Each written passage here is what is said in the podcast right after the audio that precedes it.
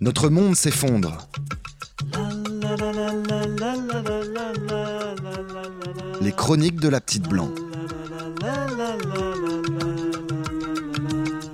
Je pense à un truc. On va pas mourir dans une minute. On est en train de tomber. Il est évident que le phénomène de la vie ne peut pas se maintenir, c'est normal. Tu comprends? Ouais, ouais. Notre monde s'effondre, mais qu'en pensent les moules? Comme toujours dans cette chronique, je vais vous parler d'un sujet très rigolo.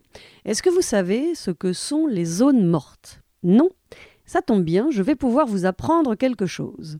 Une zone morte, c'est une zone aquatique dans laquelle l'oxygène, en fait le dioxygène, le O2, a disparu. Du coup, tous les organismes vivants qui avaient besoin de dioxygène pour vivre, soit ont réussi à fuir, tant mieux pour eux, soit sont morts asphyxiés parce qu'ils ne nagent pas assez vite. Les moules, par exemple, se déplacent très lentement et meurent généralement avant d'avoir eu le temps de changer de zone. Vous entendrez peut-être parler de zone hypoxique. C'est le terme un peu plus scientifique pour parler d'une teneur en oxygène trop faible. Et quand l'oxygène commence à manquer dans l'eau, de méchantes bactéries se développent et ces méchantes bactéries produisent des toxines qui achèvent de tuer ou de polluer tout ce qui traîne. Et c'est comme ça qu'on obtient une zone morte. Sur Terre, on n'a pas trop de zones hypoxiques, à moins de monter très très haut, au-delà de 4200 mètres. Mais dans nos mers et nos océans, les scientifiques observent de plus en plus de zones mortes. Et cette désoxygénation est un gros souci, car près de la moitié de notre oxygène vient de l'océan. Depuis les années 70, les zones mortes ont quadruplé en haute mer, tandis que les zones presque mortes, situées près des côtes, ont été multipliées par 10 ces dernières décennies. Aujourd'hui, les zones mortes représentent une surface de 245 000 km. Pour vous donner une idée, c'est un peu plus que la taille du Royaume-Uni.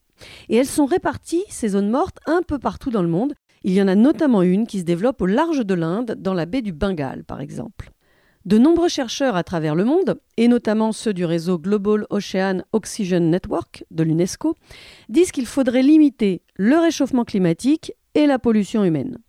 Le réchauffement climatique parce qu'il réchauffe les eaux de surface qui changent alors de densité. L'eau de surface moins lourde se mélange moins bien avec les eaux profondes qui contiennent de l'oxygène. Les échanges entre les eaux ne se font plus et les eaux de surface se désoxygènent. Et la pollution parce que c'est là aussi un énorme facteur de désoxygénation. Les produits chimiques comme les pesticides ou les fertilisants provenant de l'agriculture chimique, mais aussi de la pollution industrielle, provoquent une accumulation de matière organique dans l'eau.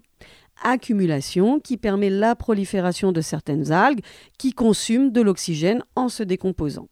Ces deux facteurs, réchauffement climatique et la pollution, ont des effets conjugués catastrophiques, parce que le manque d'oxygène freine aussi le développement de nombreuses espèces aquatiques et déclenche en prime la production de substances chimiques dangereuses comme des gaz à effet de serre, parfois 300 fois plus puissants que le dioxyde de carbone, comme le protoxyde d'azote par exemple.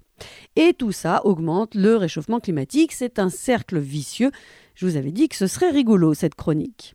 Et le problème ne s'arrête pas là les poissons qui ont réussi à fuir les zones mortes deviennent des réfugiés climatiques aquatiques. Ils se retrouvent dans des zones d'habitat réduites qui ne sont pas les leurs et sont plus exposés de fait aux prédateurs animaux ou humains. Tout comme nos réfugiés climatiques terrestres, fuir la mort les met face à des situations d'exclusion, de haine, voire de mort aussi.